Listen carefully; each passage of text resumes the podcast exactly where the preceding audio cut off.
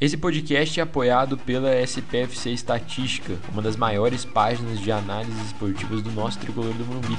Você encontra eles no Twitter e no Instagram pelo arroba SPFC Estatística sem acento. Para você que gosta de analisar o desempenho do nosso tricolor, lá é o lugar certo.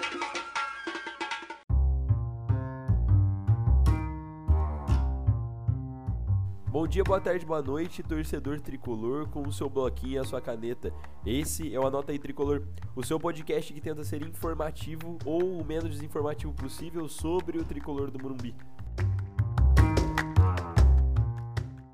E para você que está aqui pela primeira vez ou já consome o nosso conteúdo e tem a disponibilidade de ajudar a gente com o crescimento do projeto, é muito simples. Basta seguir a gente nas nossas redes sociais, arroba anota tricolor, tanto no Twitter quanto no Instagram. Lá você consegue também encontrar o Linktree e escolher a melhor plataforma para escutar o nosso conteúdo. Então é isso, muito obrigado e fiquem aí com mais um episódio do Anota Tricolor. Valeu! Saudações tricolores, bem-vindos a mais um episódio do Anota Tricolor.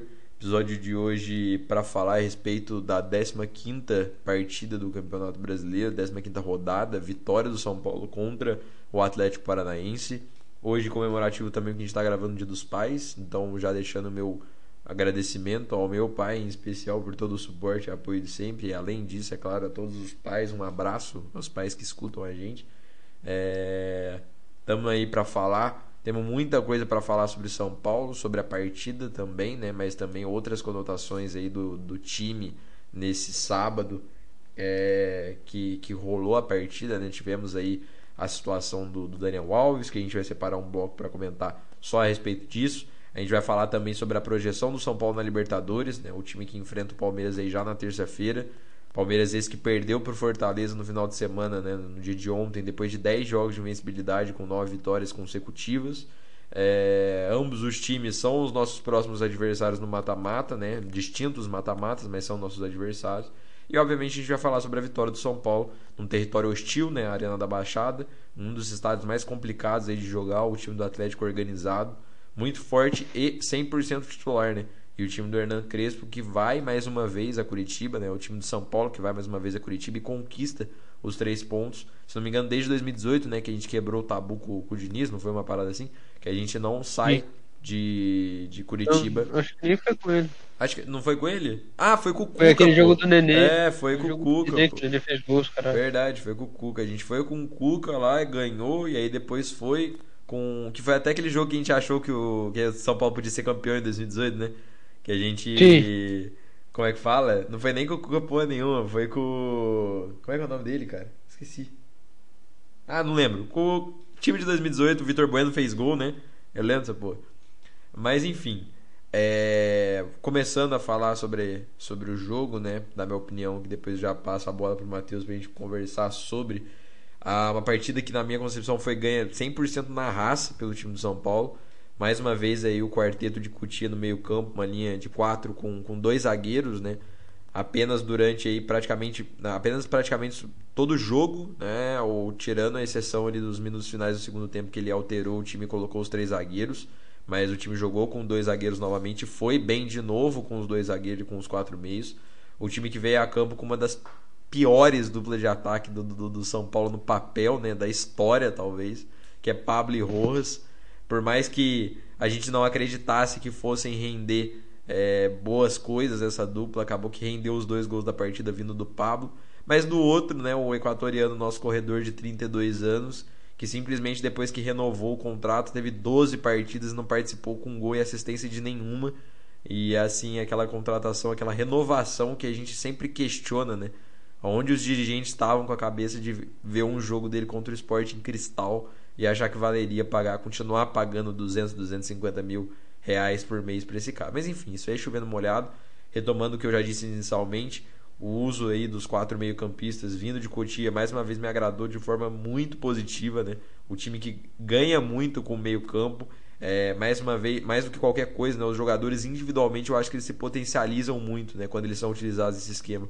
O Igor, para mim, ele consegue jogar uma bola, porque em outras funções que ele é colocado, ele não vem bem sendo utilizado. O Gabriel Sara, que para mim foi um dos melhores, se não o melhor em campo, por mais que tenha essa divergência com a questão do Pablo ter marcado os dois gols, enfim. O Gabriel Sara, taticamente, ele é muito obediente, é um sinônimo perfeito de jogador operário. Ele atua pela direita, ele atua pela esquerda, ele marca, ele apoia. Fez a jogada do segundo gol. É, participou ali da, da, acompanhando o Wellington, fazendo as jogadas junto com o Wellington na, na transição. É um cara que tem um dos maiores potenciais do elenco, se não o maior potencial, principalmente de revenda, né? E tem tudo aí para ser fortemente cobiçado aí pelos grandes europeus muito em breve. Né? O São Paulo está segurando ele até agora, é um feito muito positivo. Além dele, o Lisiero e o Nestor, né? que também são dois que a gente tem que pontuar, a gente tem que falar, que a gente sabe que é uma dupla que vem se solidificando muito. É, por incrível que pareça, aí até o Luan vem perdendo certo espaço para essa dupla, porque é uma dupla que vem funcionando muito na marcação, que era uma coisa que essa dupla pecava, mas o Lisieiro vem compensando muito o Nestor também, mas principalmente eu acho que em marcação o Lisieiro vem sendo muito inteligente até nos cartões que ele toma, são cartões assim que é uma jogada que às vezes era necessário dele tomar aquele cartão e ele consegue executar, que era uma coisa que a gente cobrava muito, né? Uma, um ímpeto defensivo do Lisieiro, ele vem se portando aí como sendo sem dúvida a melhor temporada dele desde que ele subiu para o profissional de São Paulo. E no restante, como eu disse, né, um jogo de raça, aqueles que muitas vezes a beleza não é tão explícita, mas falar que foi um jogo chato também, na minha concepção especial, no primeiro tempo a gente não pode falar. Foi um jogo bem movimentado pelos dois lados, saiu aí três gols no primeiro tempo, então pro telespectador que estava vendo o jogo, é, o Volpe defendeu bastante, a gente fez dois gols, a gente tomou um empate, é, sabe, foi uma coisa assim, bem movimentada. Então, foi bem assim, movimentado o jogo, principalmente no primeiro tempo. No segundo teve ali um domínio maior do Atlético Paranaense. São Paulo teve que sofrer para conseguir ganhar o, o, resultado. 12 minutos de acréscimo. Teve o lance do, do Benítez, sabe? Aquela questão do, do que a gente vai discutir também. O que, que você achou da, da, da, concepção do que o Benítez fez. Tem, tá aí rolando nas redes sociais, que é uma coisa que o São Paulo tem que pedir a anulação do cartão, porque é completamente inválido o que ele fez. Mas eu acho que o maior ponto dessa discussão do Benítez, até já jogando minha, minha bola para você, pra você falar é a questão de na súmula o cara falar que ele pediu policiamento para tirar o Benítez do estado. Eu falei, cara, que ponto que os caras estão chegando, né, velho? O cara não fez nada demais e o cara colocou na súmula que, que ele exigiu policiamento e a polícia recusou, tá ligado? Tipo assim, meu, não existe uma parada dessa. Então quero saber aí sua opinião sobre esse compilado de coisa, principalmente sobre o que foi a partida. É, o que, que você viu desse São Paulo? Você gostou da linha de quatro? Gostou da, das atuações em especial? Me conta aí o que, que você viu a respeito da partida de ontem, Matheus. Cara, foi um jogo assim muito bom no primeiro tempo. No segundo tempo o jogo foi mais morno, mais chato de, de assistir. Acho que só, só teve o, o lance do, do Benítez mesmo para ser mais acalorado, e daí o jogo ficou. Teve esse ar de, de confusão mas, mas no segundo tempo o jogo não, não correu muito. Acho que a gente fez uma boa partida, a linha foi bem, foi bem feita, o time conseguiu se portar bem em campo e, e o a, nosso meio campo sempre, mais uma vez, essencial para o jogo. Né? E graças a ele a gente conseguiu sair com o resultado no segundo gol e graças ao Pablo. Acho, acho que é a primeira vez que a gente vai que eu vou falar positivamente do Pablo aqui nesse, no nosso podcast. O cara realmente salvou a gente ontem, fez uma baita jogada no lance do pênalti. E depois empurrou a bola para dentro no passe do Sara, que foi muito bom. Sara sempre atacando espaço nas costas do lateral, né? sempre muito bem.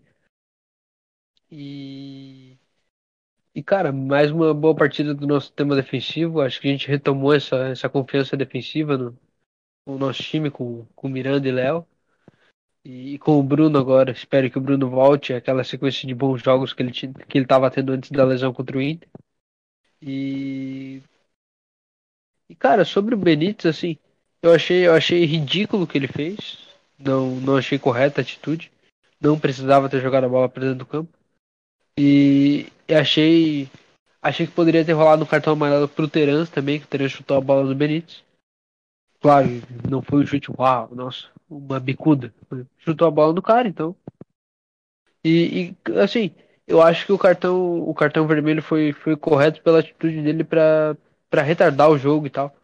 Mas, mas também tá na regra que, que só pode ir pra comissão técnica, então não sei como que eu como que eu me posiciono sobre isso. Mas acho que qualquer resultado seria justo, digamos assim, porque a, a atitude dele é, é errada. E também a atitude dele não querer sair do campo também é errada. Ele podia ter, ter descomplicado, não ter. A, pô, Ele demorou 3 minutos para sair e foi para 10 minutos de acréscimo no jogo por causa de toda essa ação dele. Não precisava disso, só, só deixou a gente mais nervoso e mais ansioso pro fim do jogo. E deixou um clima mais, mais tenso na partida. Não, não é necessário. E, e, tirando isso, acho que a gente fez um, um bom jogo. É, é, aquele jogo que, que serve para a gente então, pegar de, de impulso para jogar na terça-feira com mais tranquilidade, com mais calma e focar sem precisar focar em, em saimento de zona e tal. A gente sai da zona e, e dá uma respirada para jogar Libertadores. Pô, eu te falar, eu, para quem escutou o último episódio, eu falei no final que eu achava muito difícil o São Paulo conseguir essa vitória contra o Atlético que eu tava assim extremamente desmotivado, falando, cara, nossa, mano, a gente vai pegar uma bucha, a gente vai tomar ali um gol, vai, sei lá, um empate, vai continuar na zona de abaixamento, vai terça-feira pilhado, sabe? Uma série de coisas já veio tudo negativamente na minha mente assim, e cara, eu tenho, eu tava comentando até com o Matheus antes, eu tenho medo do Atlético Paranaense. É um time assim, você, desde, até desde a transmissão, né, que você não consegue ver, porque você tem que pagar pros caras, ou então vendo Futimax com 30 minutos de delay. Até o estagiário do São Paulo postando no perfil oficial demorava um delay do Futimax para postar o, o, gol do São Paulo. E assim, é, você não consegue ver as paradas direito, você tem é um time mais oculto, um time mais na dele, e é um time assim que sabe muito jogar milimetricamente dentro de casa, sabe? Eles sabem todos os, os truques do campo, eles sabem punir. É um time que eu, particularmente, né, principalmente por conta de cartola em casa, os caras Nicomunicão, como Terans, é, esses caras mais ofensivos, né? O Babi antes de machucar. É, eu acompanhava para ver pontuação, para ver scout, para ver essas coisas, e assim, eu vi os jogos deles. Eu achava um time extremamente impositivo, um time que o São Paulo teria tendência gigantesca de sofrer, porque é um time que gosta de jogar justamente no estilo que o São Paulo é, vai mal, né? Que é a questão de de ser muito ofensivo, de transicionar rápido, de acionar muito as costas do, dos laterais. Tanto é que teve algumas jogadas até na, na, a jogada do gol deles foi, foi assim nas costas do Wellington. O Wellington estava marcando mal aquele, aquele lance. Veio o, o passe do Terans também. Então, era um time que tinha boas peças. O São Paulo soube sofrer. Acho que é um destaque imenso positivo para o Crespo e para os jogadores que, que tiveram a ciência de que precisariam ir buscar esse resultado urgentemente. Não, era aquele jogo que a gente não podia sair de lá sem três pontos. Era obrigação para o que a gente quer aí, principalmente para o mata-mata, né? Então eu acredito que foi uma baita partida. Assim, eu, eu gostei muito do resultado, porque para mim foi uma partida de superação e é o tipo de partida que o São Paulo precisa, principalmente no Campeonato Brasileiro principalmente para criar uma casca para essas próximas competições. Então, já passando aí para os nomes do confronto, para a gente passar rapidinho antes de ir para os tópicos que a gente separou em especial para conversar extra-jogo, né? Alguns nomes aqui eu vou passar e aí você depois dá a sua visão a respeito de quais nomes você acha que merecem destaque, sejam eles positivos ou negativos. Como a gente já citou anteriormente, Pablo e Sara, para mim, com certeza eles merecem essa primeira partilheira aí. A jogada do gol, como você disse, do Pablo, do primeiro do pênalti, foi uma jogada bem bonita. É, o pênalti ele pegou a bola e bateu bem o pênalti. Segundo, ele só colocou a bola para dentro. E até taticamente eu gostei dele. Eu não acho que foi uma, uma partida do Pablo assim que, cara, ele só marcou dois gols, tá ligado? Acho que ele foi um cara que tentou, ele tava mais solto, acho que os dois gols deram confiança para ele. E, cara, eu, eu sempre fui assim, sempre xinguei, sempre falei, porque é impossível você não xingar o Pablo, ele não faz assim por merecer uma tranquilidade também. Mas ele é um cara que eu sou suspeito para falar. Eu sempre gostei dele como, como pessoa, como jogador na, na época do Atlético Paranaense. Comemorei muito quando ele veio para São Paulo. Então eu acho que a história dele, por tudo que ele tem, eu torço muito para que ele engate uma coisa, ou para que ele não seja pelo menos um cara que seja um fardo, tá ligado? Que o grande problema dele é que ele ao invés de se ajudar, ele atrapalha, ele faz umas cagadas que não era para ele fazer, tá ligado? E isso mina a relação dele com a torcida, mas eu sou suspeito para falar, entendeu? Eu torço muito para que ele consiga marcar uns golzinhos, tipo empurrar a bola só para dentro do gol, para pelo menos ele não ser tão perseguido mais. Porque lances como aquele um que teve aí no, no jogo contra o Vasco, aqueles dois gols que ele perdeu, um absurdo. E é aquele tipo de lance que mina a relação dele, entendeu? Não é nem outros tipos, mas enfim. Logo atrás eu acho que Lisiero e Nestor merecem aí pela, por uma boa partida coordenando aí o meio de campo, principalmente defensivamente. O Volpe, que foi muito pouco citado é, pela mídia ou pelas pessoas, mas fez pelo menos dois, duas boas defesas em dois chutes do Terans. É, eu acredito que o Volpe, sempre que a gente precisa, ele tá ali, ele é acionado e ele corresponde nesses últimos jogos. E o Miranda, mais uma vez, que, que dispenso que a gente precisa falar dele, um cara muito sólido defensivamente. E o único destaque negativo, que era já como esperado, o, o Rojas, né, o nosso velocista de 32 anos, que depois de 12 jogos engatou agora o 13 terceiro ou o 12 segundo, se não me acho que é o 12 segundo com o jogo de ontem, sem conseguir participar de um gol, né? nem gol nem assistência, ele ainda perdeu aquele gol nos minutos iniciais, que eu fiquei com um cagaço extremo de ser necessário para a gente sair com a vitória, principalmente depois do gol do Atlético. Mas enfim, qual que é a sua visão a respeito dos destaques da partida de ontem? Cara, o destaque principal é o Pablo, né? não tem nem como fugir disso. O cara fez dois gols, foi muito bem, sofreu o pênalti. A jogada do pênalti é muito bonita, né? Pablo pedalando é algo assim. Um milagre de Deus, um milagre divino. O, o mais milagre é que ele conseguiu pedalar bem, sem ser um negócio feio e desastroso. Então, parabéns pro Pablo que conseguiu fazer dois gols. Se superou na, no jogo. Espero que ele volte a ter uma boa sequência, tanto que ele já tinha dado assistência para o Benítez contra o Vasco na, na, na, no meio de semana passado. E, e cara, assim, o demais para mim o, o, o, grande o grande destaque atrás do Pablo é o, é o Gabriel Sara, cara. Ele foi muito bem, além da assistência, né, ele foi muito bem na, no jogo, teve boas movimentações, tentou bastante bons passes na, na linha de fundo. Ele chega muito bem na, nas costas do lateral. Essa dobra dele com o Wellington é muito boa e muito positiva pra gente. E ele conseguiu botar o Pablo para fazer o gol. E, e, cara, de. E o outro. Acho que eu vou dar o outro pra. Acho que eu vou dar pro Miranda. O Miranda conseguiu coordenar bem a zaga nessa partida. Ele, ele foi muito sólido. Parou, parou os, a, os lances muito bem quando precisava e conseguiu fazer o time ficar mais seguro defensivamente mais uma vez. E o Volpe também teve uma ótima, part... uma ótima participação no jogo, como você citou. Ele fez muitas boas defesas, que em chute fora e tal. A gente teve alguns perigos que o Atlético levou pra gente, o Volpe estava lá para evitar o, o, gol adversário. De, de, negativo, cara, o Rojas realmente, a gente fala que ele é negativo desde, desde sempre, né? E o, e o Igor Vinícius também não fez uma partida muito boa. E, e cara, assim, foda. O Orejuela até que entrou bem, eu gostei da, da entrada do Orejuela no segundo tempo. Ele foi, mas ele não pôde participar tanto no ataque, o time estava mais acuado e tal. Então não dava para ter uma, uma descrição muito boa da partida dele, mas, mas foi regular. E agora, passando aí já para o próximo ponto né, que a gente tinha falado, fazer uma projeção rápida a respeito da, do São Paulo na Libertadores, né? São Paulo que vai enfrentar aí o Palmeiras, né? E fazer um retrospecto da realidade desse São Paulo que chega para enfrentar esse Palmeiras na Libertadores, né? Duas vitórias contra o Vasco, né? O jogo roubado contra esse mesmo Palmeiras, que foi um empate, e essa vitória agora contra o Atlético Paranaense.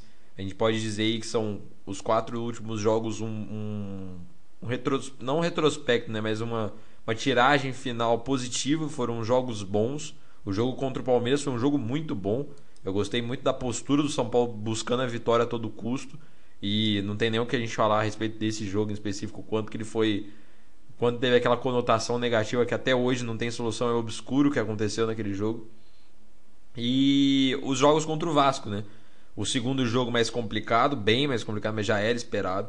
Mas o primeiro jogo também bom do São Paulo, uma boa postura do São Paulo, fazendo resultado em casa que era necessário. Mas o que atrapalha a gente, né, o que vem atrapalhando a gente nesses, nesses últimos jogos, nesses últimos quatro jogos, que às vezes cria no subconsciente do torcedor do São Paulo um perigo, né, um eminente perigo, alguma coisa assim, uma, como se a situação não tivesse tão confortável é as questão, a questão das lesões, né? O extra, o extra campo, o departamento médico, o medo de a cada jogo alguém se lesionar, de como o time vai entrar, né? De como vai ser a postura desse time depois dos 20 minutos. É, enfim, o São Paulo ele tem um bom modelo de jogo. Eu gosto muito do esquema que vem sendo utilizado. É, eu gosto muito dessa variação com os quatro meio-campistas de Cotia. É, eu acho que novamente contra o Palmeiras. Eu não sei como o Abel vai se portar contra, porque agora ele já sabe dessa variação. mais do que nunca, né? Até porque foi usada contra ele, foi usada agora recentemente contra o Atlético Paranaense, então é mais um jogo de repertório para ele ver.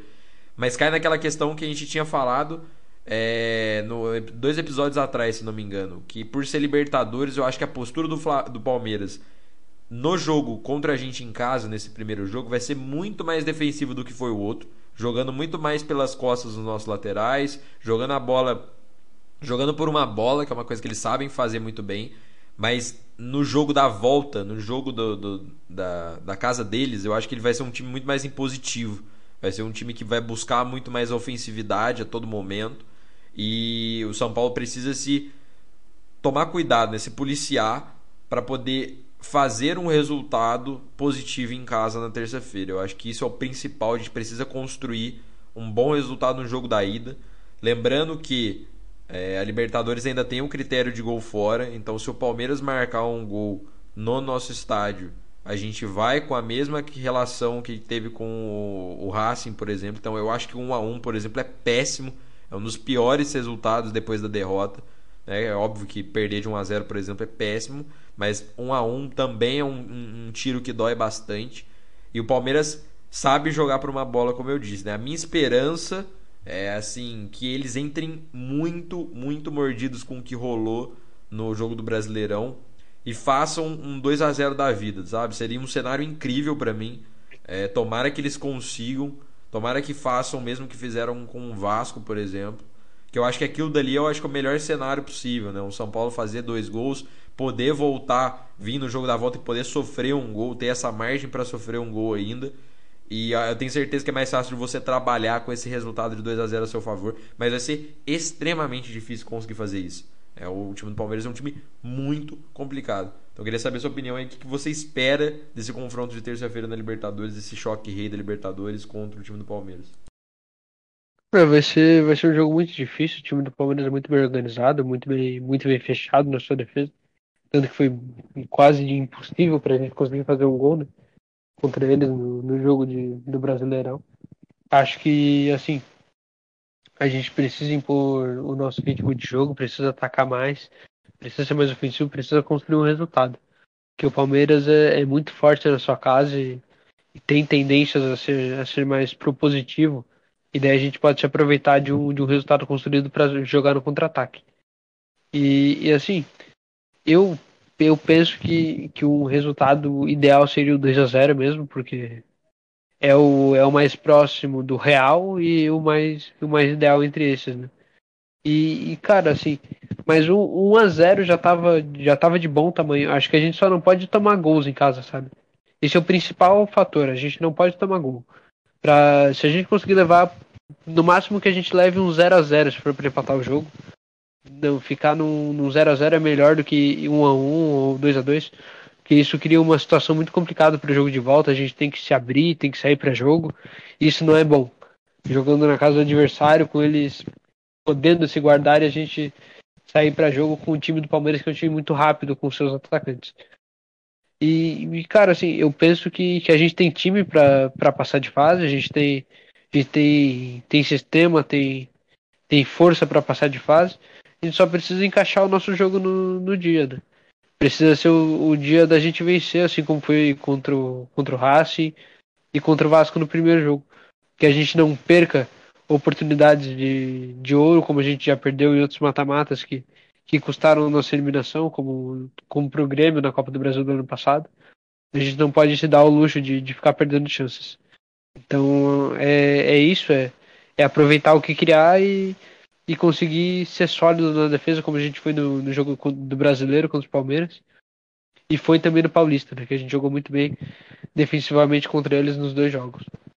É, a gente tem um retrospecto muito positivo com o Palmeiras nesse ano, isso é inegável. É, a gente, nos dois jogos do mata-mata do, do Paulista, da final, a gente não sofreu gol na casa deles, foi um 0 a 0 e fez 2 a 0 em casa.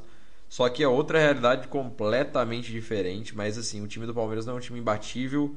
É um time que o Crespo analisa bem, só que tem que ver como ele vai se portar. Eu tô com, com, bastante medo e eu vou na linha que você falou. Eu prefiro que seja um 0 a 0 do que um a 1 Eu prefiro que, assim, se for um jogo que esteja tudo dando errado, um jogo terrível, que finalize 0 a 0 pelo menos. Porque aí a gente vai numa pegada de, vamos supor que tome um gol lá e marque um gol lá e fique num um resultado é nosso, é, joga o peso inteiro para eles. E eu prefiro que jogue o peso do resultado para casa deles, se a gente não conseguir fazer o resultado em casa, do que marcar um gol e fazer igual o Racing fez, de empatar para a gente ter que ir ainda para casa deles, para o estádio rival e ainda assim ter que pegar o resultado. Então, é, é, é tô, eu sigo com você nessa linha. E agora, né, abrindo a nossa aspa final, nosso momento olímpico, né, simplesmente ele, Daniel Alves, que gostou aí dos holofotes pós-medalha, né, tava segurando bastante tempo pelo jeito, pelo que ele falou, né, e, cara, Daniel Alves, passando a minha, né, a minha carta aberta ao Daniel Alves, antes do, do Matheus falar, né, os nossos momentos olímpicos, né? Atenção, senhores passageiros, né? O nosso querido, a nossa querida aeromoça é, São Paulo. Nossa, cara, eu tava vendo a live do Arnaldo Tironi, os caras inventam cada apelido pro Daniel Alves, que é sensacional, uma coisa assim absurda, é muito bom. Eu recomendo a todo mundo que vá ver, porque é um negócio muito engraçado. Mas Daniel Alves, para começar das, do que ele disse, né? O cara ele ousou falar que ele botou o São Paulo no mundo de novo. Porque ele, ele é do mundo, né? E se ele é do mundo, o São Paulo é do mundo. Cara, sinceramente, o Cueva fez mais pelo São Paulo do que ele. E ele não recebeu um terço do que ele recebe, tá ligado? Você, o Daniel Alves, ele é gigantesco no que em outros times. Barcelona, Juventus, nem tanto Juventus, mas principalmente Barcelona. Acho que vinculada à sua imagem é Barcelona. Ganhou Champions League, ganhou todos os troféus ganhou. Agora, cara, no São Paulo, a única coisa que você fez foi três jogos bons contra o Flamengo, que foi o embate contra o Gerson, e um gol na estreia contra o Ceará, cara. De resto, é fracasso atrás de, fraca de fracasso. E a única final que ele poderia ajudar a gente a ganhar o título de fato, ele estava machucado, ele jogou 10 minutos do primeiro jogo. Quem salvou a gente na final do Paulista foi Cotia. Foi Luan, foi Nestor, foi Lisieiro, foi Wellington, que simplesmente se somar todos esses meninos, talvez eles não recebam, ele, talvez na verdade eles recebam um pouco mais do que ele sozinho. Então se somar todos os meninos da base do São Paulo que está no elenco, recebe um pouquinho a mais do que o Daniel Alves provavelmente. Então assim, mas é, o Daniel Alves, a figura dele de Daniel Alves é muito mais relacionada e vinculada à antiga diretoria, ao fracasso da antiga diretoria junto com o antigo treinador que ele jurava amor e ele ficava pianinho quando acontecia alguma coisa, mais do que é, qualquer coisa dessa, dessa atual gestão ou desse atual time. Até hoje ele não apareceu para falar o que aconteceu em 2020 no Brasileirão, porque a gente perdeu aquele título ganho. Ele não é líder, ele é muito midiático, ele adora aparecer para falar que o coração dele é São Paulino e que ele lidera o ímpeto do time, mas cara, amor e liderança são duas paradas que não se compram, que só se sente presencia, tá ligado? O Reinaldo, na minha visão, é muito mais ídolo se for parar para pensar pelo conceito da palavra, da termologia. Ele é muito mais ídolo e torcedor do que o Daniel Alves vai ser. O Reinaldo é um cara que dá a cara a tapa pra aparecer na entrevista, é um cara que pega a faixa, é um cara que vai lá e enche o saco no jogo, é um cara que sente a pegada do jogo, é um cara que tatuou a taça do Paulistão, que é um símbolo sim de amor pela parada, é um cara que jogou e sente quando não joga. Se eu for parar pra pensar pelo conceito do ídolo e do torcedor de fato, é o, é o Reinaldo. Que lá atrás, quando ele tava na Penapolense, se eu não me engano, ele tava fazendo vídeo para não jogar na Europa, para jogar no São Paulo que é o sonho dele. Ele é São Paulino. O Daniel Alves, na minha visão, é qualquer coisa menos São Paulino. Porque ele não faria metade das coisas, nem fala, falaria metade das coisas que ele falou. Então, assim, graças ao Crespo, que peitou ele, colocou ele na lateral direita, que ele tá lá na Olimpíada, jogando na, na, na lateral direita. Graças ao São Paulo, que arrumou a lesão que ele, que, ele, que ele fez, que ele achou no jogo contra o Palmeiras Graças aos torcedores que, mesmo magoado com a merda da ausência dele no jogo mais importante do ano, que era contra o Racing, eles estavam lá guardando palavra para vocês de agradecimento ou então de comemoração depois da medalha olímpica dele e ainda assim ele guardou as merdas para falar depois. Então assim, a declaração do Daniel Alves foi uma das piores que eu já vi na história do São Paulo. Eu acho que a gente não precisa do Daniel Alves, pelo contrário, eu eu admiro mais um cara como o Pato, por exemplo, que por muito menos saiu do São Paulo e abriu mão de um caminhão de dinheiro pro bem do time. Ele sabia que ele não era querido, ele só vazou, tá ligado? Então faça um favor pro, pro, pro São Paulo e pro torcedor e para você também, você não é no mundo, vai para qualquer outro lugar, vai para Arábia, vai ganhar dinheiro, que é o que você gosta, porque é uma coisa sem nexo depois de uma medalha olímpica ele falar a merda que ele falou. Então pro nosso bem, Daniel Alves, saia do São Paulo. Daniel Alves, saia do São Paulo. Dá sua visão. Fez até a mãozinha agora. A mãozinha tem que ter, pô. Por favor, Daniel Alves, sai. Cara, eu acho assim que o, o Daniel foi, foi infeliz, cara. Ele foi muito infeliz. Ele acha que, que ele é o, um deus pra gente só porque ele ganhou o Paulista e, e as coisas não funcionam assim. Ele nem, ele nem foi importante no, no título, tanto que ele mal jogou os jogos da, de semifinal e quartas e jogou a final por 10 minutos e foram 10 minutos bem, bem mais ou menos, ele não fez nada demais.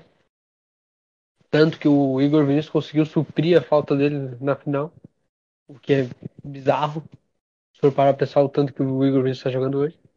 E, cara, assim, eu tava muito feliz, cara, quando ele ganhou o, o título. Eu tava torcendo bastante para que ganhasse, para ele vir assim com, com fome, sabe? Pra, pô, ganhei o ouro, agora eu vou, vou destruir o Palmeiras na terça. Vou vir voando, sabe? Assim como, como um grande exemplo para o senhor Daniel Alves, seria o, o Guilherme Arana, que comemorou o, o ouro olímpico e já, e já se declarou dizendo que a partir de, de segundo o foco dele é o River Plate e terça-feira ele vai entrar em campo pela camisa, com a camisa do Atlético para jogar contra o River. Que ele vai dar a vida para ganhar do River Plate. E, e, e é assim, o Guilherme Arana não tem nem 25 anos. E, pô, você vai falar que o, que o Daniel Alves é um cara importante pro, pro São Paulo quando ele tem uma mentalidade inferior a um cara de 25 anos. Isso é ridículo. E, e pô, o São Paulo pode ter a dívida que tiver com ele. Se ele, se ele é mesmo torcedor, se ele é, se ele é esse cara que, que se diz tanto amar o São Paulo, que tem uma declaração de amor a cada entrevista, por que, que ele vai que ele vai botar o, o nome do time assim de uma forma de uma forma assim vulgar, sem sem sem mostrar respeito, evidenciando coisas internas do clube que que ninguém nunca fez, nenhum jogador nunca fez isso São Paulo. O pô, você exemplificou muito bem o Pato, o, o próprio Hernandes agora, claro, totalmente diferente a situação, mas o Hernandes acabou de sair sem, sem dizer de, de dívida, sem dizer de dinheiro, não quis dinheiro, só, só viu que não estava mais na, no tempo dele e saiu. E, e, cara, assim, eu, eu queria muito, até quando surgiu esse, esse boato de que tinha uma oferta pelo Daniel Alves do Egito, eu tava rezando para os caras chegar aqui com 13 milhões na, na mão para pagar a dívida que o, Daniel Alves, que o São Paulo tem com o Daniel Alves e tchau. Vai embora, Daniel. A gente paga a dívida, deixa tudo certo com ele e vai embora, vai ser feliz em outro lugar. Assim, ele como jogador a gente precisa muito, precisa demais dele. Que o, o Igor Viz e o, Orejuela ainda não corresponderam. Como jogador a gente precisa demais do Daniel. Mas cara, como pessoa, como como líder, né, entre aspas, e, e como um cara para se ter dentro do elenco, não precisamos nem um pouco que ele que ele vá embora, que ele que ele pegue o ego dele, a soberba dele de se achar pica só porque ele é o maior vencedor da história do futebol. Pô, assim, um, um exemplo que eu achei ridículo, na minha, pelo menos, é que o, o, o presidente do Barcelona disse ontem que, que o, nem o, o melhor jogador do mundo é, é maior que o clube. E, e cara, como que, que, o Daniel Alves vai ser maior que a instituição São Paulo? Não vai ser nunca. E, e assim, o ele desrespeitar a gente da forma que desrespeitou. A gente, e assim, ele bateu tanto na gente, ele bateu tanto na gente com, com tantas declarações omissas, com tantas omissões, com tantas declarações ridículas assim, que ele sempre dava. E, e, pô, a gente vendo que ele nos abandonou, ele realmente nos abandonou. Ele não pode vir com esse papo de que não abandonei, tal, tal, tal. Ele abandonou a gente no momento importante, ele abandonou sim. E, e mesmo a gente sendo abandonado, a gente se preparou para receber o cara de braços abertos, com, com mensagem de carinho, com mensagem de felicitações e, e querendo bem dele, querendo bem dele para o São Paulo. E dele chega e dá essa porrada na nossa cara. Assim, isso é algo inaceitável, na minha opinião. O São Paulo devia, devia falar com ele para rescindir o contrato, de, de qualquer forma mesmo. Se ele quiser que pague a dívida, a gente dá um jeito de pagar, a gente vai atrás. Mas se não quiser, pode ir embora, pode pegar o caminho da porta e, e ir para qualquer outro clube do mundo, porque eu não, não quero que ele vista mais a camisa do nosso time, não quero ele vinculado ao nosso time depois do que ele fez com a gente.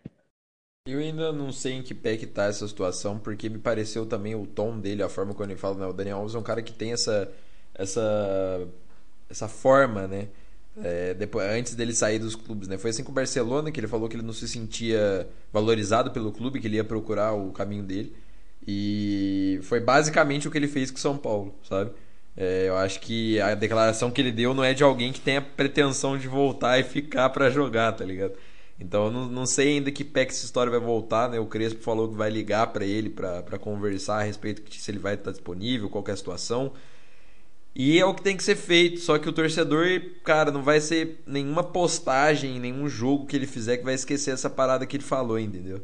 É uma coisa assim que não se fala e não se faz, principalmente depois de um título, sabe? É, você bem citou o Guilherme Arana, um cara que, pô, a idade, né? Se fosse parâmetro para alguma coisa, a gente tava fudido, que a gente ia depender de um cara de 30 e todos os anos, 38 anos, e um cara de 25 que tem uma mentalidade muito melhor que a dele, entendeu? E sabe que o clube dele deixou, liberou, o Daniel pode ter todo o problema financeiro com o São Paulo, mas independente de qualquer coisa, na antiga gestão ele não falava um A, ele não aparecia em nenhum momento para falar sobre nada. A gente xingou o elenco inteiro quando perdeu o Paulista, quando perdeu o Brasileiro, quando perdeu a, todas as eliminações que teve. O Daniel Alves nunca botou a cara para falar: nossa, mas o torcedor tá me xingando, mas assim, não sabem de nada, que não sei que, porque o São Paulo tem dívida comigo, sabe? Nunca falou. Por que agora? Sabe? O que acontece para falar agora, nesse momento? Que o time talvez aí tenha uma ascensão, o time tá no momento delicado brasileiro, ok. Mas, pô, semifinal, é quarta de final batendo na porta, quarta de final da Copa do Brasil, coisa que a gente não, não teve ano passado, principalmente na Libertadores. Pra quê? Porque se eu não falar, cara, agradeço ao São Paulo, é, me proporcionou estar tá aqui, na segunda-feira vou estar tá já em São Paulo, vou treinar, vou jogar. Eu via no, os caras, os noticiários esportivos falavam todo dia que a ideia da diretoria do São Paulo dava graças a Deus que o São Paulo tinha passado do Racing e que o Daniel Alves estava jogando as Olimpíadas porque ele ia voltar muito mais motivado, muito mais feliz para disputar o restante. E ele lança essa, sabe? É, é, nossa, é, é difícil, é difícil, é complicado. É, a gente não tem muito mais o que, o que esperar, é só aguardar agora. Mas eu não colocaria ele para jogar na terça. E tal quando não colocar ele para jogar na semana que vem. Né? Eu não gostaria de ver ele na Libertadores, não gostaria de ver ele disputando os jogos. Mas vamos ver o que vai acontecendo. Ele tem contrato e se não tiver como rescindir, que jogue. Né? Que não seja como um Jusilei da vida, por exemplo. Não quero também que fique ganhando um milhão e meio sentado treinando separado, sabe? Por mais que eu acho que ele é um cara que não vai aceitar essa parada, tudo pode acontecer, né? A gente nunca sabe. Enfim, sendo assim, a gente finaliza aí mais um episódio do Anota, né? Deixando um recado para você, torcedor, não deixe que ninguém tire sua felicidade da vitória, tá? Deixa a aeromoça olímpica falar o que ela quiser. Vamos torcer muito pro São Paulo na terça-feira. Com ou sem ele não faz a menor diferença. São Paulo tá aí a não sei quantos jogos sem o Daniel Alves. E a diferença dele é, é mínima nessa situação. Obrigado a todo mundo que ouviu a gente até. Cara, só pode um falar, pode detalhezinho. Pode falar. O São Paulo acabou. O São Paulo fechou ontem com o Bruno Caboclo, que vem da NBA pro é basquete de São Paulo. É, da NBA, né, mano? Sensacional. Bizarro, né, cara? E o Bruno Caboclo joga muita bola, espero que ele brilhe muito com a camisa do São Paulo né? e traga muitos títulos pra gente. É, NBA aí que é um assunto, um NBA não, né? Basquete do São Paulo, assim como outros tópicos aí, em breve teremos novidades a respeito disso. Em breve conseguiríamos agrupar um conjunto maior de coisas aqui dentro. Mas por enquanto falando aí sobre, sobre o São Paulo e seu futebol masculino. Mas vamos ver aí, vamos, vamos ver se a gente pega ainda uma temporada desse cara para para comentar. Eu não faço a menor ideia de nada de basquete, mas o Matheus manja bastante. Então a gente em breve aparecerá com novidades nesse sentido. Certo? Finalizado. Obrigado a todo mundo que ouviu a gente até aqui. A gente retorna, como de costume, um dia após o jogo, né, na quarta-feira, contra o jogo do Palmeiras, né, contra o time do Palmeiras. Muito obrigado a você que ouviu a gente. Não se esqueça, hoje mais do que nunca, tá? Que o São Paulo hoje vive uma sorte em nós do que nós mesmos. Um abraço.